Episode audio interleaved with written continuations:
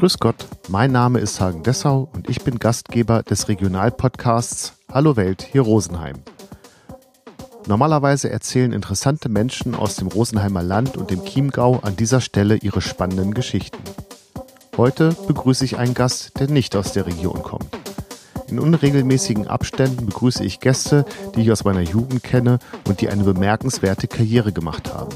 Aus Hallo Welt hier Rosenheim wird für den Augenblick Hallo Rosenheim hier Welt. Heute zu Gast Simone Buchholz.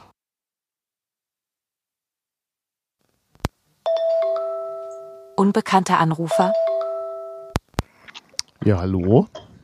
Simone Buchholz, hallo. Hallo, grüß dich. Hier ist Hagen Dessau. Hallo. Hallo Hagen. Na? Ich störe dich in deinem Urlaub, ne? Das macht aber nichts. Wir sind gerade zurück vom Strand. Das Essen steht auf dem Herd. Also Bei meinem Podcast, vielleicht hast du dir ja einen angehört. Ähm, ja, habe ich. Aber es ist schon eine Weile her. Wir Ja. hühnern ja schon eine Weile rum. Ja. Dann weißt du ja, dass die Gäste sich selber vorstellen. Naja, okay, das kann ich machen. Dann, Nur in zwei, drei Sätzen. Oder? genau, ja. Bitteschön. Ja, okay, dann fangen wir doch einfach mal an, ja? Ja. Ich bin Simone Buchholz. Ich bin Schriftstellerin. Ich bin in Hanau geboren und im Spessart aufgewachsen.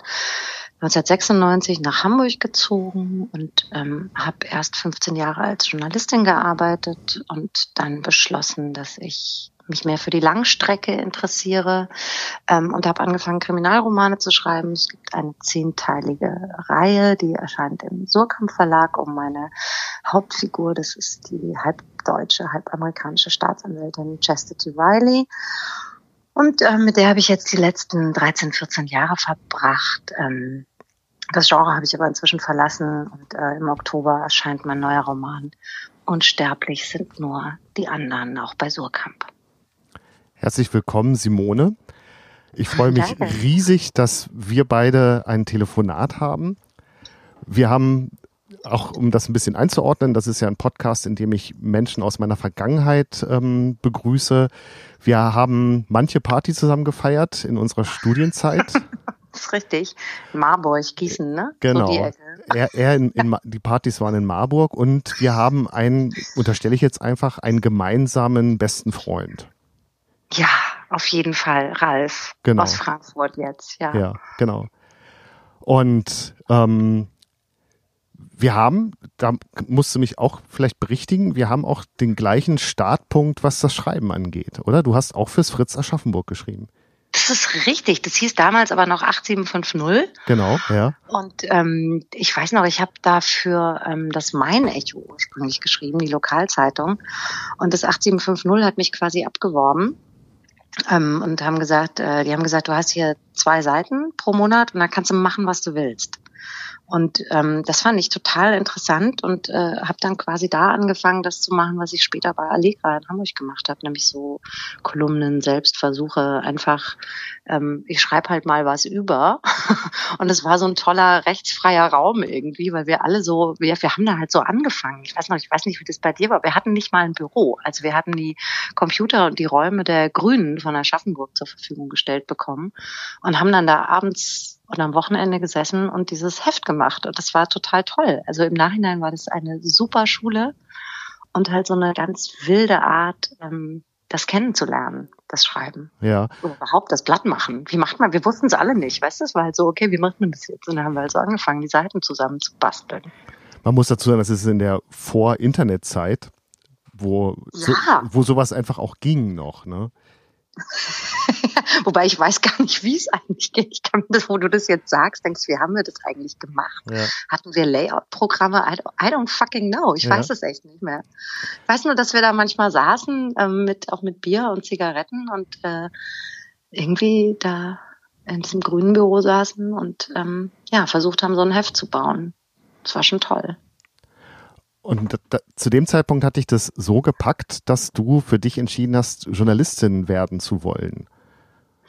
Ach, noch gar nicht so unbedingt. Also ich fand es irgendwie schön. Mir hat es Freude gemacht, aber ich war echt unkoordiniert bis unorientiert damals. Ich habe äh, Philosophie und Literatur studiert in Würzburg und ähm, immer in Kneipen gearbeitet, um mir das zu finanzieren und äh, nebenbei halt so ein bisschen geschrieben und ähm, habe das aber nie ernsthaft betrieben eigentlich. Und als ich 1996 dann nach Hamburg bin, weil ich so Liebeskummer hatte und möglichst weit weg musste aus dem Süden und meine Mutter Hamburgerin ist und meine Tante eben da ähm, gelebt hat oder immer noch lebt da, ähm, bin ich da so hingeflüchtet und habe dann gedacht, irgendwas muss ich ja auch machen, ähm, außer studieren, weil studieren ich mich so verloren gefühlt an dieser riesigen Hamburger Uni mit 150 Leuten im Philosophieseminar und habe mich dann bei allen möglichen Stadtmagazinen beworben und die haben sich aber nie äh, gemeldet. Also hat nie jemand reagiert. Aber ich habe mich auch bei Allegra beworben. Und die haben tatsächlich mit einem Text aus dem 8750, äh, den ich, glaube ich, darüber geschrieben habe, wie es ist, Kellnerin zu sein. Und ähm, die haben sich dann gemeldet und dann hatte ich da ganz schnell so einen Schreibtisch und ein Telefon und einen Computer und äh, mein Studium äh, ist dann so ausgepütschert, wie man in Hamburg sagt. War dann nichts mehr. Und dann habe ich gemerkt, ja geil, ich kann da echt, ich kann da Geld verdienen, ich kann, das macht mir Spaß, ich kann das offenbar, also es fällt mir nicht schwer. Äh, ich habe das zwar nicht gelernt, aber ähm, irgendwie bezahlen die mich dafür und schicken mich so in die Welt und schicken mich nach London und New York und so und äh, und nach zwei Jahren habe ich dann ähm, mich tatsächlich an der Henry-Nannen-Schule beworben, weil mein damaliger Chef bei Allegra sagte, hier, du hast ein abgebrochenes Philosophiestudium, ich kann dich jetzt noch weiter ausbeuten. Aber in zwei Jahren suche ich mir eine neue junge Autorin, die ich ausbeuten kann. Und dann hast du gar nichts mehr. Und jetzt bewirb dich da. Und um den zu beruhigen, quasi, habe ich das gemacht. Und äh, für mich unglücklicherweise, damals bin ich dann genommen worden und musste da echt so eine ähm, so eine Journalistinnen-Ausbildung machen und das hat mir aber natürlich super gut getan und ich habe da sehr, sehr viel gelernt und letztlich war es dann so der Ersatz für das abgebrochene Studium am Ende. Und ähm, so bin ich dann halt im Magazinjournalismus gelandet. Also ich glaube, die Leute, die das unbedingt machen wollen, die landen eher bei der Süddeutschen oder beim Spiegel oder bei der Zeit. So, und für mich war es halt immer so ein bisschen dieses Geschichten auf buntem Papier erzählen, was ich gut fand also ich habe es dann auch ernsthafter gemacht bei Brand 1 ein Jahr und äh, beim Jetzt-Magazin, das war mir schon sehr wichtig. Aber ich glaube, der Magazinjournalismus ist nicht so sehr von journalistischem Idealismus getragen worden in den 90ern, sondern auch viel vom Spaß und von der Tatsache, dass wir damals große Möglichkeiten hatten, weil die Verlage auch noch Geld hatten und ähm, wir alles Mögliche machen durften einfach. Es wurde nicht so viel gefragt, man wurde weggeschickt und dann schreibt halt mal was. So. Und den Flug haben sie auch noch bezahlt. Ja, nicht, ey, die haben alles bezahlt, das war ja. irre, also wo ich überall war und auch so, ja, so Reisegeschichten und so. Und ähm, das, da ging es wirklich viel um äh, die Freude an diesem Schreiben und die Welt sehen und das Schreiben kennenlernen und mich langsam Stück für Stück äh, da finden und äh, mir so ein Gebiet suchen, in dem ich äh, meine Geschichten erzählen kann. Und das hat mir aber halt irgendwann nicht mehr gereicht. Also irgendwann nach 15 Jahren hatte ich das Gefühl, okay, ich bin nicht da, wo ich, wo ich eigentlich sein will. Ich möchte anders erzählen. Und dann, du sagst die Langstrecke, also Roman ähm, ist dann ja der nächste Schritt. Mhm. Und dann gibt es ja da auch noch mal ganz viele Möglichkeiten. Äh, wie bist du zum Kriminalroman gekommen? Ich glaube, das war auch so ein bisschen ähm, instinktiv. Ähm, ich habe halt immer frei gearbeitet, bis auf das Jahr bei Brand 1, wo ich festangestellt war. Und ähm, Freiarbeiten bedeutete damals und auch heute eigentlich immer noch, wenn du davon leben willst, arbeitest du viel für Frauenmagazine, weil ähm, die einfach ganz okay bezahlen. Und ähm, da sind die Themen dann irgendwann, also für mich waren die Themen dann irgendwann durch. Und du hast halt auch eine gewisse Art auf deine Zielgruppe hinzuschreiben, also üblicherweise Frauen. Das heißt, du hast einen gewissen Tonfall, der sehr emotional ist. Und ich habe aber gemerkt, ich möchte lieber, ich möchte lakonischer schreiben, ich möchte vielleicht auch härter schreiben, präziser schreiben. Ich möchte mich mit anderen Themen beschäftigen. Und ähm, da hat so ein bisschen, ja, der, die Form dann den Inhalt vorgegeben. Also ich fand diesen Hardboiled-Sound ganz toll, der amerikanischen Kriminalromane diese Schwarz-Weiß-Film-Atmosphäre und wollte sowas gerne machen und dann landest du halt automatisch bei auch einem härteren Stoff. Und ähm, habe erst viel später begriffen, dass es überhaupt einen Grund gibt, warum ich mich auch inhaltlich mit Gewalt beschäftige. Aber erstmal war es nur die Form. Und ähm, dann war mir auch klar, wenn ich davon leben will, muss ich damit Geld verdienen. Und mit Genre verdienst du halt erstmal schneller Geld.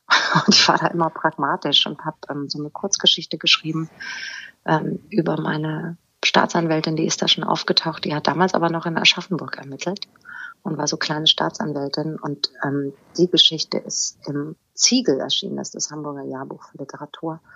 Und das hat dann wiederum mein jetziger Agent gelesen, der damals noch nicht mein Agent war, und sagte, da können Sie einen Roman draus machen. Und hat mich so lange getriezt, bis der erste Roman fertig war. Und dann ähm, hat er das verkauft und gleich mit einem Dreibuchverlag an Drömer, äh, Dreibuchvertrag an Drömer damals. Und als das erste Buch erschien, äh, erschien auch mein Sohn auf der Bildfläche kam zur Welt und ähm, dann war irgendwie klar, dass ich mich entscheiden muss, dass ich jetzt nicht mehr Journalistin und Romanautorin sein kann. Und dann hat sich das auch ganz organisch ergeben und dann war ich da halt. so. Und dann bist du morgens aufgewacht und warst Kriminalromanautorin. Genau, erstmal war ich Hardcore-Mutter natürlich, das ja. erste Jahr, so das erste Babyjahr und äh, musste aber weiter liefern und äh, irgendwie versucht, es zu verbinden. Und äh, ich weiß, kann dir nicht mehr sagen, warum und wie das funktioniert hat, aber ich habe es irgendwie geschafft. Aber es waren so drei, vier echt äh, sehr, sehr, sehr anstrengende Jahre. Und ähm, dann lief es aber halt auch so, dass ich davon leben konnte. Und ich habe immer zu meinem Mann gesagt, wenn ich nicht weniger verdiene als ähm, eine Redakteurin beim Frauenmagazin in Teilzeit, dann mache ich das weiter. Und es wurde dann stetig so ein bisschen mehr. Und ich glaube, der Durchbruch kam aber dann 2016 mit dem Wechsel zu Surkamp. Also seitdem war das dann auch national und auch international anerkannt. Also dann kamen die ersten Übersetzungen und so. Und dann war irgendwie klar, dass ich das jetzt auch weitermachen muss. Also es gab bis dahin schon immer Momente, wo ich dachte, pff, was für eine Quälerei, will ich das wirklich? Soll ich nicht lieber wieder Journalistin sein? Andererseits sanken da auch dann die Beschäftigungsmöglichkeiten und Honorare, weil äh, Printkrise und so.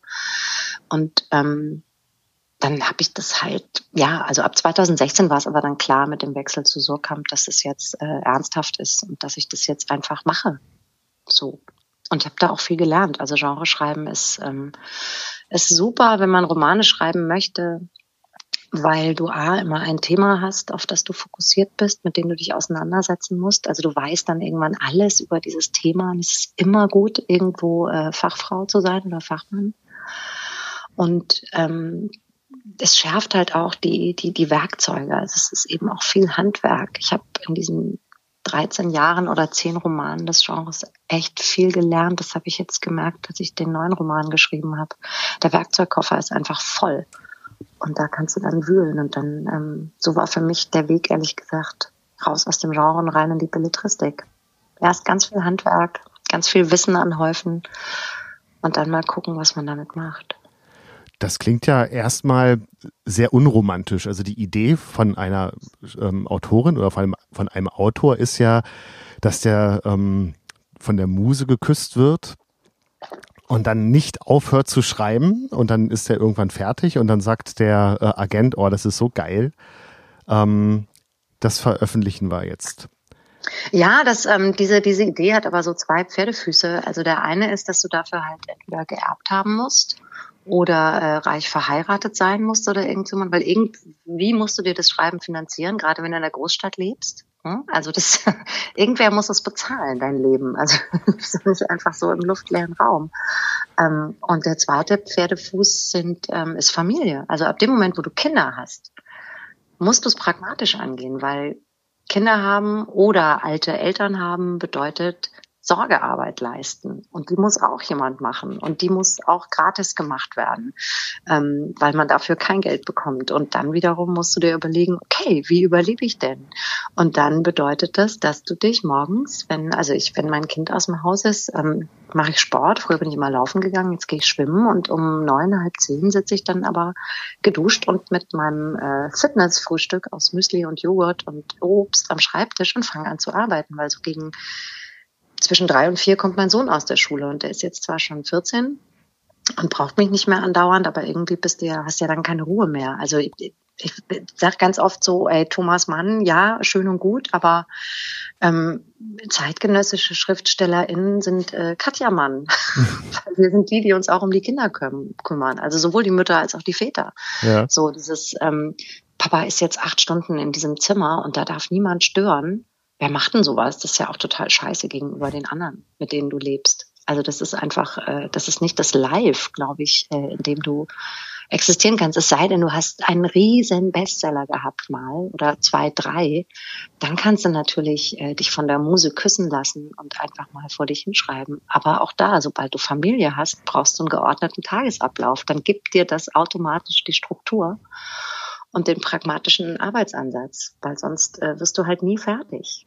Und ich will ja nicht nur davon leben können, ich möchte auch erscheinen. Also ich möchte ja, dass jemand meine Geschichten liest und mein, mein Erzählen gehört wird. Sonst bräuchte ich den Job überhaupt nicht machen. Das ist vielleicht das Romantischste daran, dass ich das Gefühl habe, das ist das oder ist meine Aufgabe in der Gesellschaft, die ich dann aber auch erfüllen möchte. Wenn ich schon sonst nichts kann und nur erzählen kann, dann muss ich ja, dann muss ich es ja auch erzählen und dann muss es ja auch jemand hören, damit ich meinen Dienst an der Gesellschaft auch leisten kann, nämlich die Geschichten erzählen, die zu Geschichte werden und der Gesellschaft vielleicht dabei helfen, sich zu entwickeln und sich in eine bessere Zukunft zu entwerfen. Klingt jetzt pathetisch, aber ich glaube, das ist der Job von allen, die Kunst machen, ob das jetzt Musik ist oder Film oder bildende Kunst oder Theater oder eben Literatur.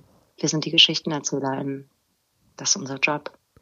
Da müssen wir auch gleich noch in, im anderen Zusammenhang, du kannst dir schon denken, in welchem noch drüber sprechen.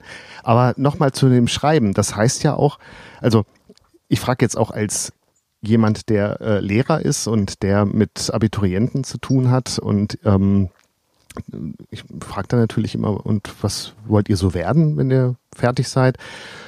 Und dann sagen mir welche, ja, ähm, Journalist. Und dann sage ich, hm. hast, hast du schon mal was geschrieben? Nö. Also dieser Beruf, den du betreibst, ob das jetzt Journalistin ist und ich unterstelle, also da genauso wie beim, beim Romanschreiben, das ist ja auch. Das sind alles Erzählerinnen und Erzähler, ja. Also das wenn, wenn ich einen erzählerischen Beruf ähm, ausüben möchte, dann ist doch da auch ganz viel mit Struktur und ähm, ja und, und gleicher Arbeits, gleichem Arbeitsrhythmus verbunden. Total, es ist wie in jedem anderen Job auch. Also so, so sehe ich das und nur so kann ich arbeiten. Wobei ich beim Journalismus auch, aber das ist auch bei der Schriftstellerei so. Ich, natürlich musst du das, ähm, muss Schreiben dir leicht fallen. Ja, das, das müssen die wissen. So, das, wenn, wenn dich das, ne, klar, also wir SchriftstellerInnen jaulen ja immer, dass das Schreiben so quält und ich blute in meinen Laptop. Oder Hemingway hat das, glaube ich, gesagt, er blutet in seine Schreibmaschine. Was für ein Fuck, ey. ähm, also, natürlich äh, jammern wir oft, aber eigentlich muss es dir natürlich äh, leicht fallen, sonst darfst du dich dem nicht aussetzen. Aber der viel wichtigere Punkt ist, glaube ich, die viel beschworene Neugier gerade bei JournalistInnen, aber auch bei SchriftstellerInnen, also bei allem, was schreibt und erzählt. Es ist eine Neugier auf die Welt, aufs Leben, auf Menschen. Also letztlich, ob das jetzt in der Zeitung passiert oder zwischen zwei Buchdeckeln, wir erzählen von Menschen. So. Und ähm, sagt ein Kollege von mir aus Reading immer, aus Großbritannien, ähm, we talk about people. So. Oder er sagt dann immer, and then add people and then everything goes wrong. Also ne, es geht darum, was Menschen in ihrer Welt und mit ihrem Leben machen. Davon erzählen alle, die erzählen. So. Ähm, und diese Neugier oder dieses Interesse an der menschlichen Gesellschaft, an diesem sozialen Wesen, das wir sind, das ist, glaube ich, so ein bisschen die Essenz. Ähm, darauf muss man Bock haben. So. Und das Schreiben ist das Handwerk, aber der Certain Call, also dieser Ruf, den du spüren musst, da geht's um, habe ich ein Interesse an Menschen und wie die sich warum, wann verhalten und in welcher Situation. Ähm, ob du jetzt über Politik schreibst oder über Wirtschaft oder über Wissenschaft oder so, es ist ja, wir sind ja hier und wir erzählen von uns. Und ähm, wenn man das Interesse hat, glaube ich, oder diese Leidenschaft dafür, dann kannst du das auch werden. Dann kommt der Rest auch irgendwie von allein. Das ist das, was man dann lernen kann quasi.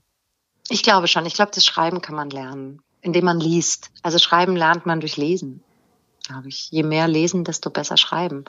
Ähm, aber diese generelle Neugier auf alles Menschliche, was ist denn menschlich, was ist Menschlichkeit, was machen wir hier, wozu, warum, dieses komische, diese lineare Idee mit geboren werden und sterben, was ist das eigentlich für ein Abfuck?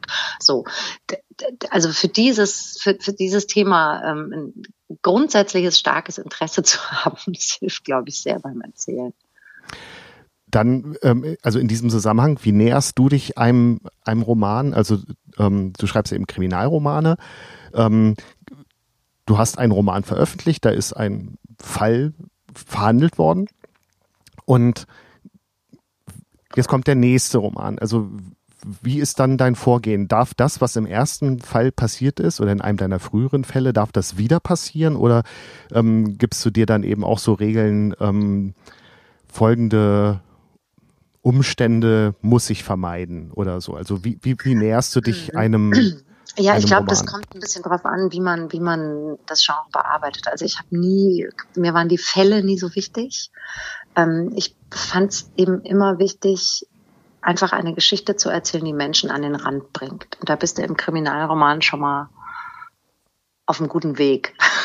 so, weil üblicherweise ist es, ist es Gewalt oder Liebe oder Gier oder Macht, was Menschen so an den Rand bringt oder Geld. Und da hast du eigentlich, das kannst du alles im Kriminalroman verhandeln. Und ähm, dann habe ich aus diesem Thema, das für mich in dem Moment virulent war, warum auch immer. Also einmal waren es geschlossene Systeme und wie verhalten sich Menschen in geschlossenen Systemen. Wer passt sich an, wer rebelliert, wer profitiert dann war mir klar, okay, da muss ich über sowas wie organisierte Kriminalität schreiben und über die Leute, die drin stecken. Und so baue ich dann im Prinzip die Geschichte. Und es geht immer weniger um den Fall als wirklich um die Menschen, die ähm, in dieser Geschichte, in diesen Strukturen leben und wie sie sich verhalten. Oder im neunten Band, glaube ich, in Hotel Cartagena, ging es mir darum zu erzählen, ähm, welche Wunden eigentlich das Leben so schlägt und wie Menschen versuchen, die zu reparieren. So, und dann kam darüber die Geschichte. Ja, in dem letzten Band, in dem zehnten, geht's um Verlust und Trauer und ähm, immaterielles Erbe, also was so aus den Generationen vorher wir eigentlich so miteinander rumtragen. Und das kann man alles im Kriminalroman erzählen, aber eben nicht, indem man sich auf Fälle konzentriert, sondern immer auf die Menschen, also auf die Figuren, auf die Charaktere, wie die mit ihrer Scheiße umgehen, in der sie sitzen. Und dem nähere ich mich tatsächlich auch vor allem über die Figuren an und über den Schauplatz. Also Schauplätze finde ich sind für mich total wichtig, weil ich in Bildern denke und auch in Bildern schreibe und auch rede, glaube ich, und erzähle generell. Und ähm, wenn ich einen Ort habe, ein Setting, dann habe ich sofort auch ein Gefühl für die Geschichte und für den Ton. Ähm, insofern hat schon in so einer in der Serie hat jeder Roman auf dem nächsten aufgebaut, aber es waren eigentlich alles äh, eigen, eigenständige und voneinander unabhängige Geschichten. Das Einzige, was die verbindet, ist halt das Personal, weil wenn du so eine Reihe schreibst, hast du halt eine Hauptfigur und mehrere Nebenfiguren, hast so ein Ensemble und die erzählst du natürlich immer weiter. Und da musst du dann schon manchmal gucken, okay, was war denn in Band drei, wenn ich jetzt in Band acht darauf Bezug nehme? Da brauchst du einfach ein gutes ähm, Archivsystem. Also ja. ganz, auch ganz pragmatisch. Muss einfach wissen, wo es steht. Was, was war da? So. Werden oder ähm, werden diese Personen, die du da eben dieses Ensemble, das du schaffst, ähm, wie nah kommen die dir? Boah, super nah. Also, oh Gott, ähm, einer musste mal sterben, halt in Band 9. Und als mir das äh, eingefallen ist, dass der jetzt tatsächlich gehen muss, das war das war furchtbar, das ist mir richtig schlecht geworden. Und dann habe ich erst meinen Agenten angerufen und habe ihm das erzählt und er sagte, oh Gott, das ist furchtbar, da will ich nichts mit zu tun haben. Und dann habe ich meinen Lektor angerufen und habe ihm das erzählt und gefragt, was er davon hält. Und er sagte, oh Gott, das ist schrecklich. Ja, das ist super. Oh Gott, das ist so furchtbar. Ja, das ist super. Ja, mach das bitte. Weil für die Geschichte wichtig war. Also es drängte sich einfach auf. Vor allem, weil es fürs nächste Buch dann das darauf folgende wichtig war. Und, ähm, und das war schlimm. Also diese Szene zu schreiben war, ähm, das war echt brutal, so jemand sterben zu lassen, mit dem du so lange Zeit verbracht hast, weil natürlich sind die in meinem Kopf total lebendig und ähm, haben mich lange begleitet. Oder viel schlichter, also ähm, meine Hauptfigur Riley wird, glaube ich, im Band 7 von ihrem On-Off-Lover verlassen. Der geht. Und schon das war schrecklich. Schon das war echt furchtbar. Also die beiden, den beiden dabei zuzuschauen, wie die ihre Trennung vollziehen, Hölle. Hölle. Du bist also, du machst es irgendwie und gleichzeitig bist du zum Zuschauen verdammt. Weil die das halt dann doch auch selbst machen. Ja. Und das ist echt, das ist nicht schön. Also diese Game of Thrones ähm, Drehbuchautoren, die dann immer so reihenweise ihre Leute sterben lassen. Das finde ich, das geht vielleicht auch eher nur im Kollektiv. so. Ich glaube, da geht's besser als so als Einzelautorin. Du hast vorhin gesagt, ähm, das, was du schreibst, will gelesen werden, will, will veröffentlicht werden. Ähm, dazu zwei Fragen. Wann, wann weißt du, dass, ähm, dass das etwas ist, was gehört werden will? Und wann weißt du, dass ein Roman fertig ist? Mm, oh Gott, das ist jetzt so eine Hybris, ne? Überhaupt das Gefühl zu sagen, ich will, dass das gehört, gelesen wird. Ähm ich, ich sehe es einfach wirklich an als meine Aufgabe und als mein Job, dass das, was ich kann, nämlich Menschen erzählen und existenzielle Situationen zu erzählen, dass das was ist, was eben manche können und manche nicht.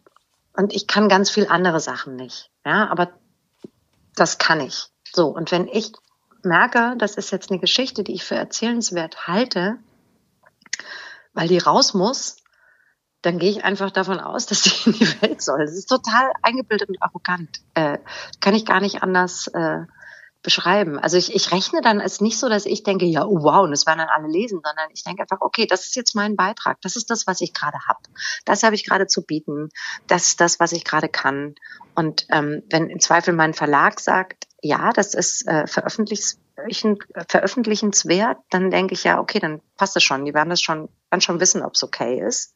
So, das überlasse ich dann so ein bisschen denen.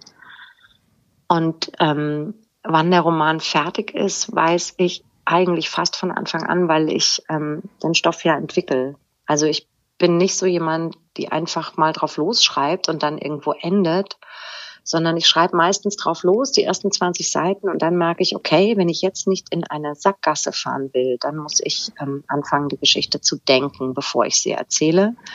Und dann mache ich eine richtige Stoffentwicklung mit so einem klassischen Dreiakter. Mhm. Und äh, meistens habe ich auch das Schlussbild, das letzte Bild, das Ende habe ich dann relativ bald. Und dann denke ich das Ding vom Ende her. Also ich entwickle den Stoff so und strukturiere diese drei Akte so, dass es dieses letzte Bild ergibt und erzähle es dann vom Anfang. Und ähm, das ist äh, auch wieder so eine sehr handwerklich pragmatische Nummer vielleicht daran zu gehen. Aber ich plotte jetzt nicht durch. Also was innerhalb dieser drei Akte passiert zum Beispiel, das ist ganz oft offen. Und mhm. wie ich dann am Ende zu dem Schluss komme, ist auch nochmal offen. Aber ich weiß relativ schnell, hier fängt der erste Akt an und hier endet er. Da ist ein Wendepunkt und der führt zum Anfang von Akt zwei. Und hier ende ich mit Akt zwei. Und das führt mich zu Akt 3. Und das führt mich dann zum Ende. Und was dazwischen passiert, da ist, da ist weißer, also da ist Raum, da kann ich, da kann ich machen, was ich will, aber ich habe immer so den Zug zu diesem Punkt hin. Das hilft mir einfach, den Überblick zu behalten. Und das mache ich auch, wenn es eben kein Kriminalroman ist. Das, äh, so denke ich. So schreibe ich aber auch meine Kolumnen, die irgendwie nur eine Seite lang sind. Die funktionieren auch so. Also das ent, ent, entlastet dich als, als Schreiberin. Zu, ja, genau, zu, zu wissen, wo die, wohin die Reise geht. Genau, es hilft mir, den Überblick zu behalten und äh, auch zu wissen, ob das erzählenswert ist. Ich glaube, das ist das, das geht so ein bisschen Hand in Hand. Also, was kann ich am Ende anbieten? Meistens keine Lösung, aber so eine Art, so ein Vorschlag, so ein Ausblick, so ein Fingerzeig, was man vielleicht anders machen könnte oder wie man vielleicht auch miteinander umgehen könnte oder wie man auch einfach mal was stehen lassen kann, eine Lücke oder ein Bier. So. Mhm. Und ähm, das ist, glaube ich, so meine Art zu denken und zu leben und auch zu schreiben dann. Was anbieten. so. Und dann muss man gucken, ob es angenommen wird. Mhm. Und bei genau. dir wird es ja angenommen. Also du hast viele Preise gewonnen, also Auszeichnungen und du bist beim Surkamp Verlag gelandet. Ähm, das riecht natürlich schon so ein bisschen jetzt nach Kultur, auch was du produzierst, ne?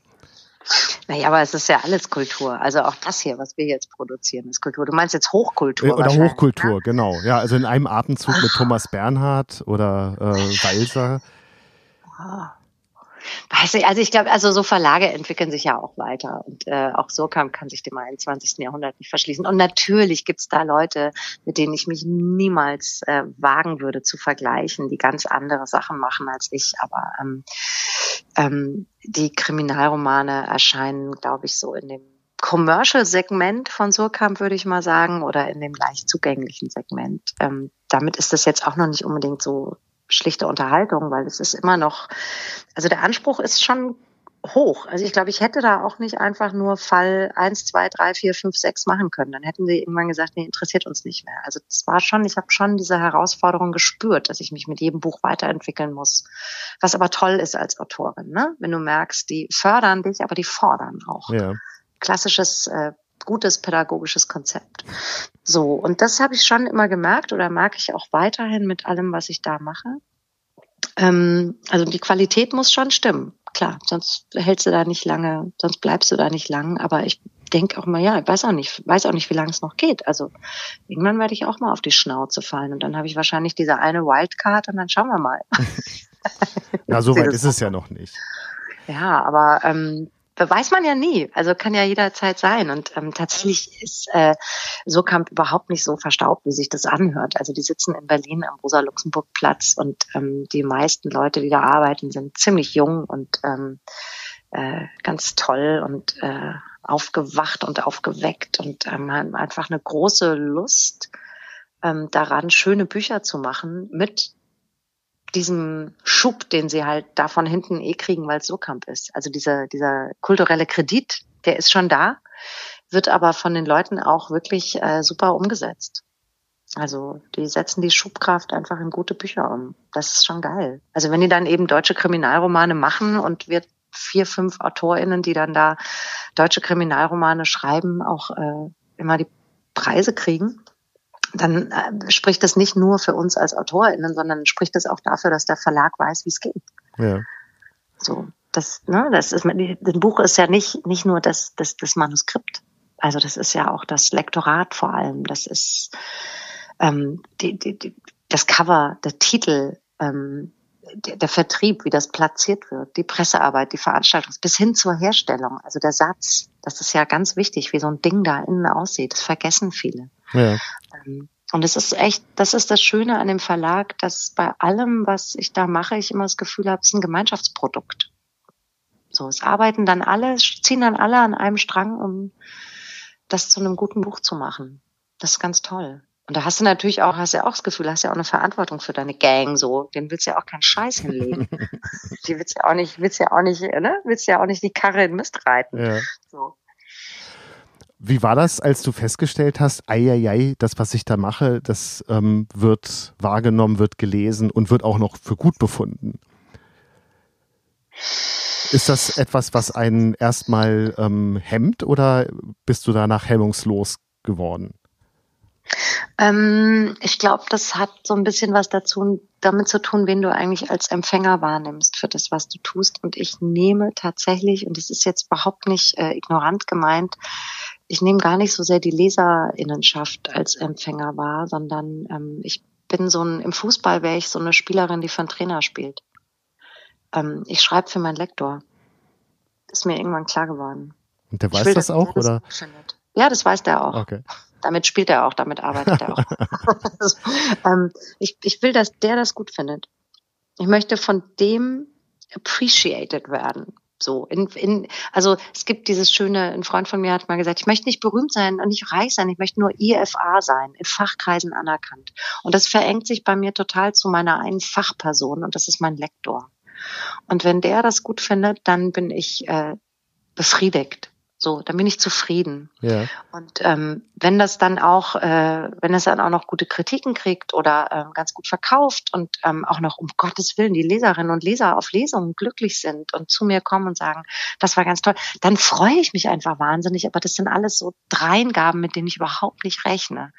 Ich schreibe zur Abgabe des Manuskripts nur auf meinen Lektor hin. Wie gesagt, die spielt nur für einen Trainer.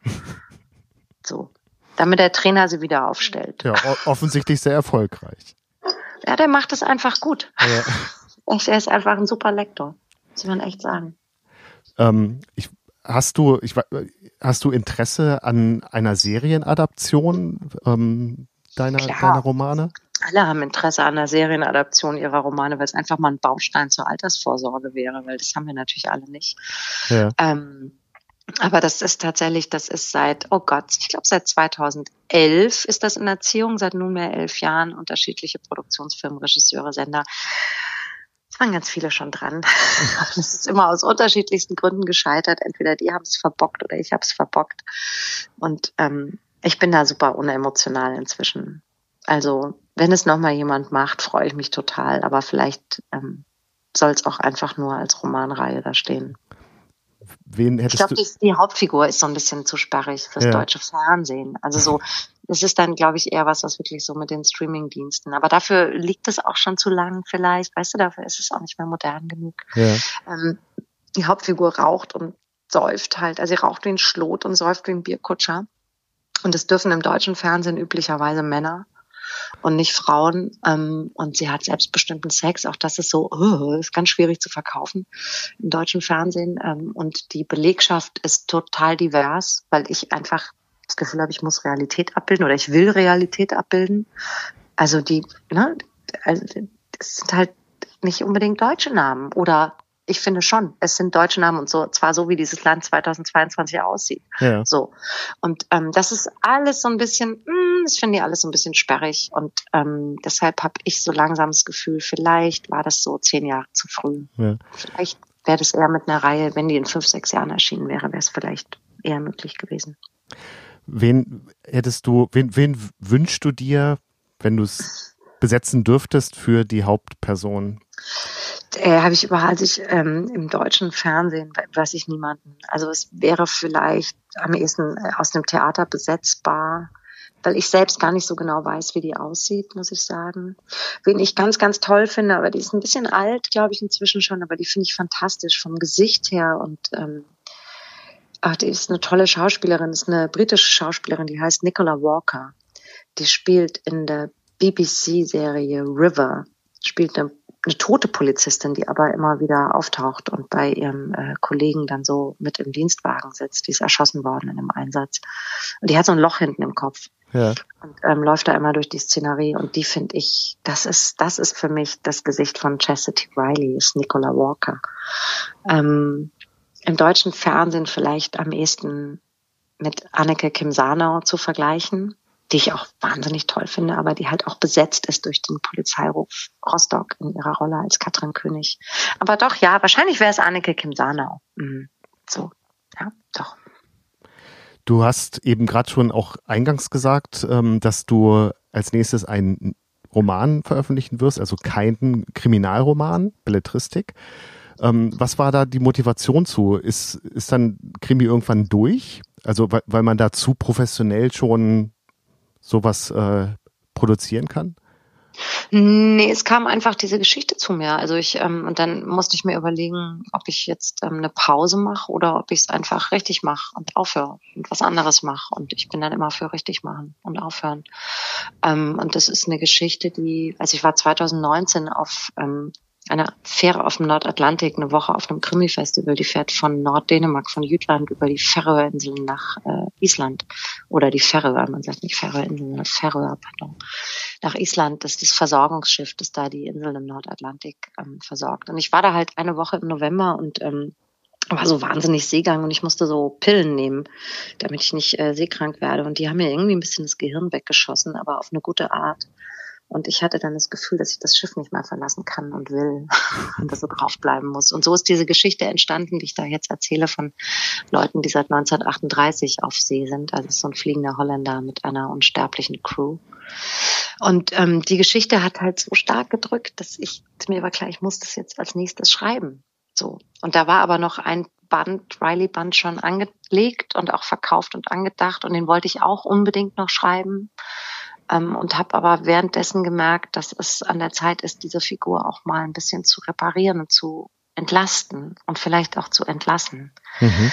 weil die auch vielleicht keinen Bock mehr hat, von mir immer durch die Mangel, in die Mangel genommen zu werden. Und ähm, da war das dann relativ, also ich beim Schreiben des, des zehnten Bandes, als ich da angefangen habe, war mir klar, ah, es ist der letzte.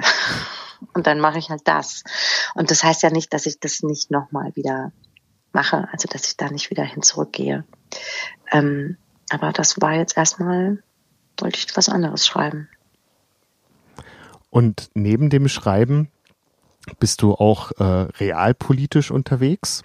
Du hast Anfang des Jahres mit Kolleginnen und Kollegen die Idee des Parlamentspoeten oder der Parlamentspoetin äh, ins Leben gerufen. Ähm, es soll noch zwei, drei geben, die nicht wissen, was das ist. Kannst du kurz erklären, was eure Idee ist? Ähm, mir kam die Idee unter auf der Buchmesse 2021, ähm, als ich mit der kanadischen Delegation, Kanada war das Gastland, ich war mit der kanadischen Delegation unterwegs einen Tag, weil ich für den kanadischen Verlag Simon Schuster Canada bei so einem Essayband mitgearbeitet habe und war dann abends auf einem Botschaftsempfang der kanadischen Botschaft in Frankfurt. Und da stand so eine Frau im so im Türeingang und ich stand da auch so ein bisschen verloren rum, weil ich so die einzige deutsche Autorin war, glaube ich, an dem Abend. Und ähm, die hatte so ein tolles rotes Kleid an mit so Regenbogenfarben und äh, so groß und ähm, so graue, schulterlange Haare. Die sah einfach wahnsinnig schön aus und hatte so eine Goldmedaille um. Und wir haben uns so unterhalten und ich fand die so nett. Und dann habe ich sie gefragt, was das denn eigentlich für eine Medaille ist. Und dann sagte sie, oh, I'm the um, Parliamentary Poet in Ottawa. dann habe ich gesagt, the what? Und dann sagte sie, ja, wir haben dieses Amt des Parliamentary Poet, ähm, der Parlamentspoetin, des Parlamentspoeten. Und das war ursprünglich ein rein repräsentatives Amt, ähm, wie es auch in Großbritannien als Poet Laureate ähm, der Fall ist, wo dann einfach zu bestimmten Anlässen Poesie vorgelesen wird. Amanda Gorman, ja, bei der Inauguration von Joe Biden zum Beispiel ist so ein Beispiel, das glaube ich alle mitgekriegt haben. Aber Kanada hat das inzwischen ein bisschen, äh, nimmt es ein bisschen ernster, nämlich als Bindeglied zwischen öffentlicher Debatte, Gesellschaft und der Arbeit die im Parlament geleistet wird, weil sie sagen, das ist ja nicht, das Parlament gehört ja nicht der Politik. Es gehört auch nicht den ParlamentarierInnen. Das ist unser Haus. Und es geht um uns, um uns als Bevölkerung, als Land, als Nation. Was da stattfindet, muss nach draußen und was draußen ist, muss nach drinnen. Und die sehen sich als Bindeglied, ähm, indem sie das, was da drin passiert, in gelebte Sprache nach draußen bringen und Debatten, die draußen vielleicht längst mal geführt werden müssten, dann wiederum übers Parlament in die Gesellschaft bringen. Und sie hat zum Beispiel einen Gedichtzyklus geschrieben über die ähm, ähm, äh, First Nation Kinder, also die, die Natives in, ähm, in, in Kanada, die in so Umerziehungsinternate gesteckt worden sind. Viele haben das gar nicht überlebt und die meisten sind da traumatisiert rausgegangen. Und da hat sie so einen Gedichtzyklus drüber geschrieben und dadurch ist die Debatte, die eh schon virulent war, aber in der Öffentlichkeit nochmal sehr viel mehr angestoßen worden und konkrete Folge war, dass es jetzt ähm, einen Gesetzesentwurf gibt, der, glaube ich, auch verabschiedet worden ist in Kanada zur ähm, Entschädigung der Angehörigen und ähm, auch dieser inzwischen erwachsenen Kinder. Und ähm, diese Idee hatten wir so Anfang des Jahres auch für ähm, den Deutschen Bundestag und eben nicht als Regierungstrubadur oder so wie das viele falsch verstanden haben und auch nicht um Propaganda zu machen, sondern um vielleicht auch die Breite der Gesellschaft ein bisschen mehr in diesem Parlament abzubilden, wo die nämlich nicht abgebildet ist. Ne? Wir wissen, dass da nur 30 Prozent Frauen drin sitzen, dass das überaltert ist, ähm, dass das gar nicht so divers ist, wie die Gesellschaft aufgestellt ist. Und meine steile Idee oder mein Wunsch wäre immer, dass zum Beispiel, also dass das immer für ein Jahr wechselt, dieser Parliamentary Poet, mit einem Stipendium bezahlt wird, damit man diese Arbeit auch machen kann. Dafür hat man Zugang zu Ausschüssen, zu, ähm, zu Sitzungen, die vielleicht sonst nicht öffentlich sind und kann da so ein bisschen berichten. Und mein Traum wäre zum Beispiel, dass das mal Haftbefehl für ein Jahr macht. So, und dann, wenn du dann nur das gewonnen hast, dass 16-jährige Jugendliche in Offenbach, die sich einen Scheißdreck für unsere Demokratie interessieren und überhaupt nicht wissen, was das ist, wenn man wählen geht. Wenn die dazu gebracht werden, zwei Jahre später an die Wahlurnen zu gehen und ihre Stimme abzugeben, dann finde ich, haben wir ganz viel gewonnen. So. Und du kannst es super unterschiedlich besetzen. Weißt du, dann macht das halt erst Haftbefehl, dann macht das Caroline Imke, dann macht das ähm, Mariana Licki, dann macht das äh, ähm, Haiti, eine Hamburger Rapperin oder so. Das ist äh, jedes Jahr jemand Neues, der da steht und in gelebter Sprache und als unverbrauchtes Gehirn versucht, auch wieder eine Erzählerinnenposition einzunehmen, um dieses Raumschiff Bundestag so ein bisschen zu öffnen. Hab, hab, ja, da kam dann, kam dann ganz andere schwierige Sachen dazu oder dazwischen in der Weltgeschichte, was ja eh ja. furchtbar ist. Und deshalb ist es dann so ein bisschen untergegangen. Aber ich habe das noch nicht ganz aufgegeben und werde, äh, glaube ich, irgendwann mit unserem Kultursenator in Hamburg nochmal über eine Bürgerschaftspoetin sprechen. Dann machen wir es halt einfach mal vor und zeigen, wie gut es ist. Hast, hast du, habt ihr damit gerechnet, ähm, dass es da so heftige Reaktionen gibt? Nee, überhaupt nicht. Wir dachten, wir schmeißen mal so einen Stein ins Wasser und gucken mal, was passiert. Und ähm, dann haben sich natürlich die Grünen das Projekt zu eigen gemacht. Immer wenn die Grünen sich was zu eigen machen, dann steht halt natürlich, äh, stehen erstmal alle nicht progressiven Kräfte dieses Landes auf. Und die sind teilweise, die sind ja nicht die Mehrheit, aber sind halt sehr, sehr laut. Und das war schon teilweise ganz schön überraschend und auch nicht lustig. Aber wir haben es gut gestanden. Also ich glaube, wir haben alle drei in der Zeit viel gelernt. Also wie moderiert man Krisen äh, in der Presse? So, und wir haben es immer wieder erklärt und spätestens nach einer halben Stunde haben dann die Interviewenden gesagt, ja, stimmt, jetzt habe ich es verstanden. Eigentlich, warum nicht? Geile Idee. Ähm, und äh, also ich hätte auch nicht gedacht, dass es so ein, eine Welle gibt. Und andererseits muss man dann wieder, weil ich dachte, ey, es ist doch nur Literatur, es ist doch nur Poesie.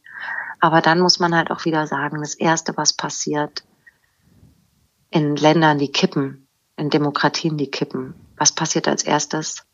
Sprache wird verboten. Hm. Bücher werden verbrannt. Russland jetzt, Leute dürfen nicht mehr schreiben und sagen, was die Wahrheit ist. So.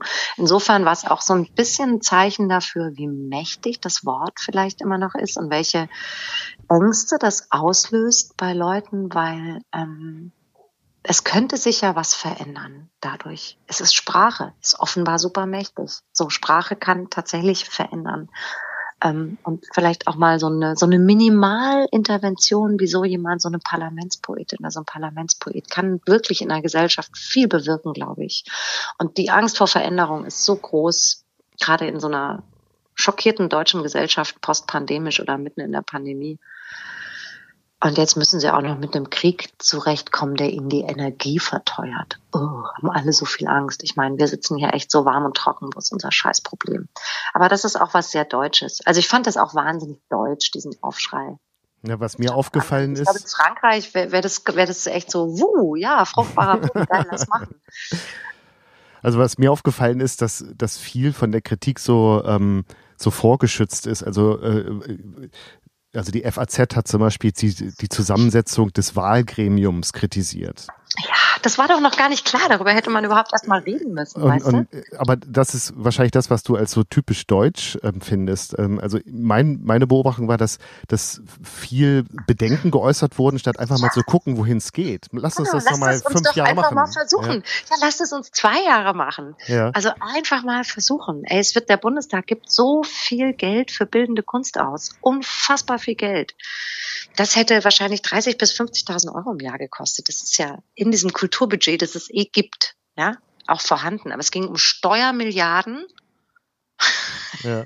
Steuermilliarden, die das kostet, wo ich dann mal dachte, oh, welche Milliarden. Geil, dann will ich das aber auch machen.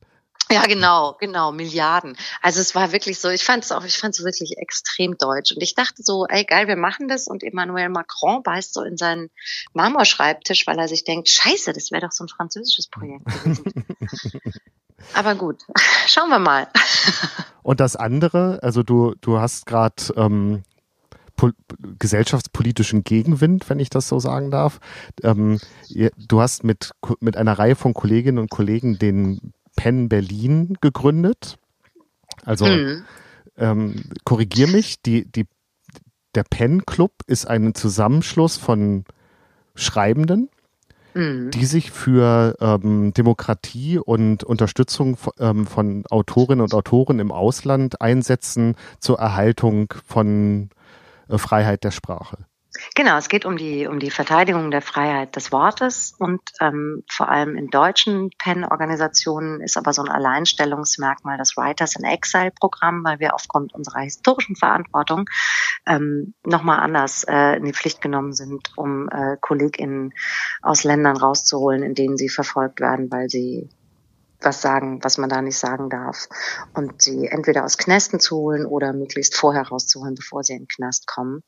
Und ähm, es gibt ein Penn-Zentrum in Deutschland, den Penn in Darmstadt. Und ähm, wir hatten eine Gruppe von Leuten, die da, die meisten waren auch Mitglied, die entschieden haben, dass wir einen neuen PEN gründen müssen, ähm, sind zu dem Schluss gekommen, dass man äh, das noch besser machen kann oder beziehungsweise, dass die Struktur dann so verhärtet und dysfunktional sind, dass ähm, wir lieber eine neue Struktur aufsetzen wollen. Und der Gegenwind, von dem du sprichst, ist, glaube ich, einfach ein Medienmechanismus. Also erst wurden wir gefeiert und Blumen und Hurra und toll, dass sie das macht. Und dann äh, muss, muss man muss man es halt auch mal umdrehen. Und ähm, jetzt kommen wir ins Arbeiten. Ich meine, wir haben, wir machen das alle ehrenamtlich bisher, sind knapp 400 Mitglieder, elfköpfiges Board. Wir machen das alles nebenbei, haben noch kein Geld, wir haben noch nicht mal die Gemeinnützigkeit anerkannt, weil das in Deutschland und gerade in der Berliner Verwaltung ähm, dann auch mal ein paar Monate dauern kann. Aber wir arbeiten schon. Also wir ähm, helfen einem Kollegen aus Afghanistan, der äh, in Ostsachsen untergekommen ist und da weg muss, weil es da einfach nicht gut ist für ihn. Ähm, wir helfen einer ähm, kurdischen Kollegin, wir helfen einem Kollegen aus Uganda. Und wir arbeiten schon, obwohl wir weder Geld noch irgendwas haben. Und ähm, jetzt schauen wir mal in drei Monaten, wird dann dieser Mediengegenwind, ob der dann noch da ist oder ob dann doch vielleicht, also ja, okay, war vielleicht doch eine gute Idee, ja. dass es jetzt ein bisschen anders gemacht wird und vielleicht ein bisschen flexibler und beweglicher diese Struktur ist.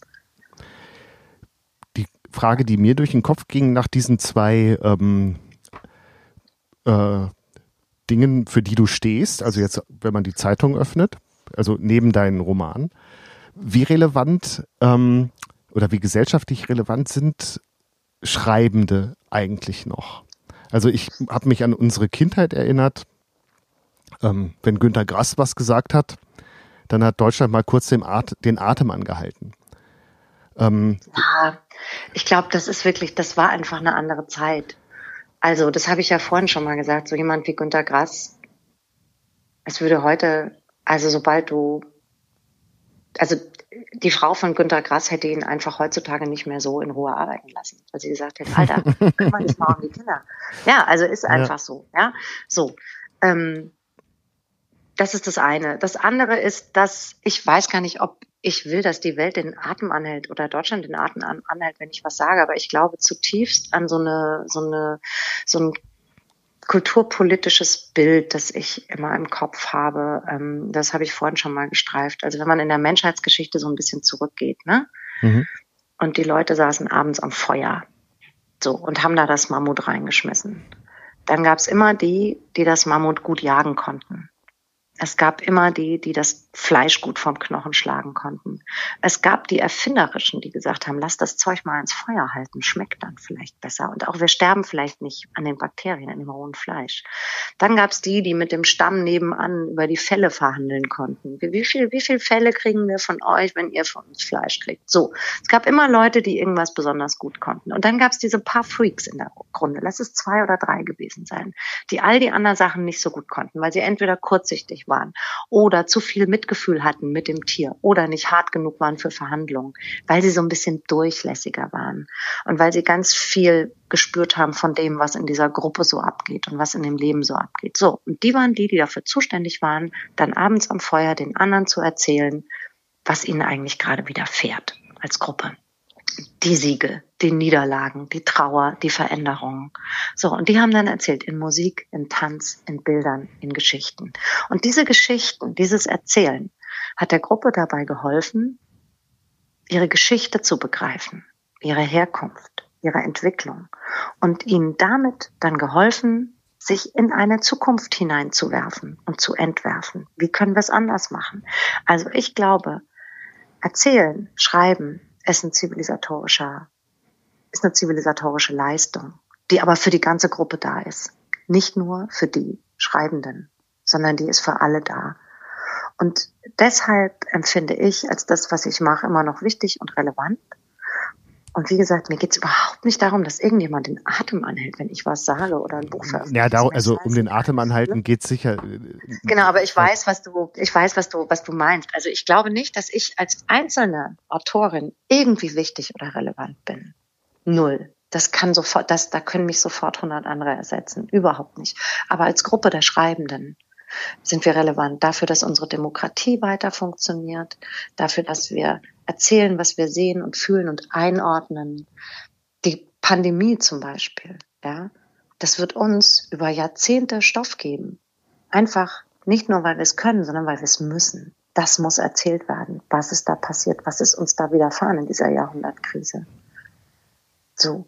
Und ähm, das glaube ich ist einfach, deshalb sind ähm, ist, ist Schreiben eine, eine Kulturfähigkeit oder Erzählen, die ähm, der Menschheit nicht genommen, die sich die Menschheit nicht nehmen sollte. Ich meine, das, natürlich ist es auch äh, serielles Erzählen im, im Streaming macht das Gleiche. Wobei die natürlich so sehr auf die Kohle gucken müssen, weil es so teuer ist, was die machen, dass sie natürlich auch stromlinienförmiger erzählen müssen.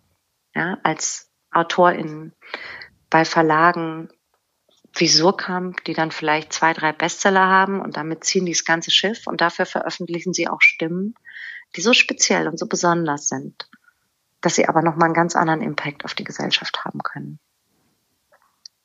Ich glaube, das ist unser Job. Und den können wir auch nur als Gruppe leisten.